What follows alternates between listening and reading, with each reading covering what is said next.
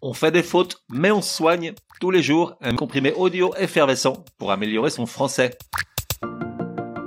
Comprimé numéro 80. Ce qui ou ce qu'il dans les phrases impersonnelles, le bon choix tu feras. Alors là, on aborde une règle très intéressante dans la mesure où on se pose toujours la question. Enfin, moi je me la pose, toi tu fais ce que tu veux.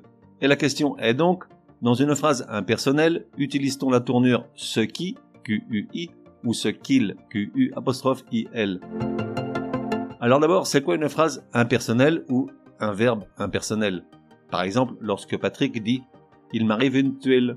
Le verbe arriver est dit impersonnel car le pronom il ne renvoie pas dans ce cas à la personne de Patrick.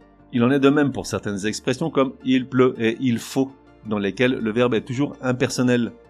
En revanche, dans la phrase j'attendais Patrick et voici qu'il arrive, Là, le verbe arriver n'est pas impersonnel car il exprime une action accomplie par une personne, c'est-à-dire il, mis bon Patrick. À partir de là, pour savoir si utiliser ce qui ou ce qu'il avec les verbes impersonnels, on a plusieurs cas. Les voici, les voilà, tralala. Avec les verbes qui sont exclusivement impersonnels, c'est-à-dire les verbes qui ne s'utilisent qu'à la troisième personne du singulier, qui font partie des verbes défectifs, on emploie toujours ce qu'il. Exemple avec le verbe falloir, avant de partir voir son René, Martine vérifie toujours si elle a tout ce qu'il lui faut dans son sac, préservatif et tic-tac à la menthe.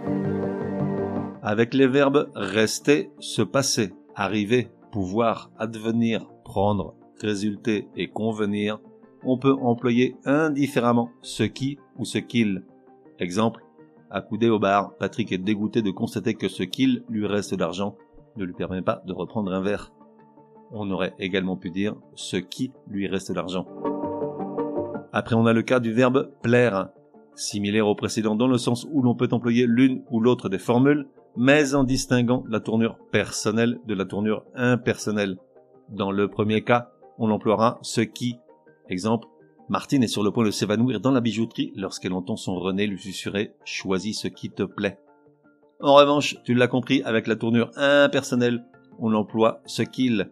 Exemple, Patrick mon vieux, ta femme te trompe, alors fais ce qu'il te plaît. Enfin, on a l'expression sembler bon, avec laquelle on emploie indifféremment ce qui ou ce qu'il. Exemple, en l'absence de Martine au salon de beauté, les employés font ce qui leur semble bon de faire, ou ce qu'il leur semble bon de faire. À noter que lorsque les mots bon et sembler sont inversés, on n'emploie ni l'un ni l'autre, mais ce que.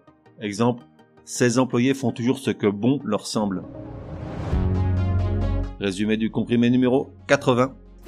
Pour que ça rentre devant un verbe impersonnel, emploie-t-on ce qui ou ce qu'il Avec les verbes qui sont exclusivement impersonnels ou défectifs, comme falloir, on emploie toujours ce qu'il.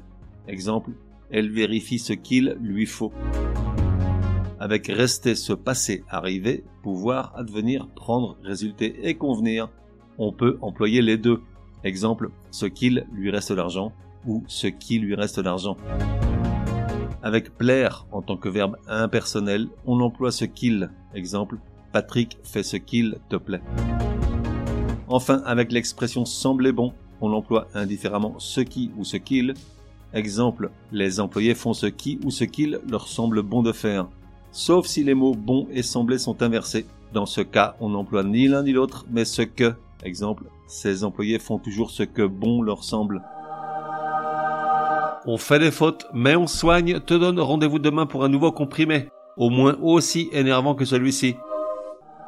Prends bien note, s'il y a une règle de français qui t'énerve grave, soumets-la à Martine et Patrick, ils seront ravis, aussi crétins soient-ils, de la décortiquer lors d'un prochain comprimé. Pour cela, une seule adresse, contact at uncompriméparjour.com. Enfin, n'oublie pas de laisser un chouette commentaire et tout un tas d'étoiles sur ta plateforme de podcast préférée. Ça serait drôlement chouki.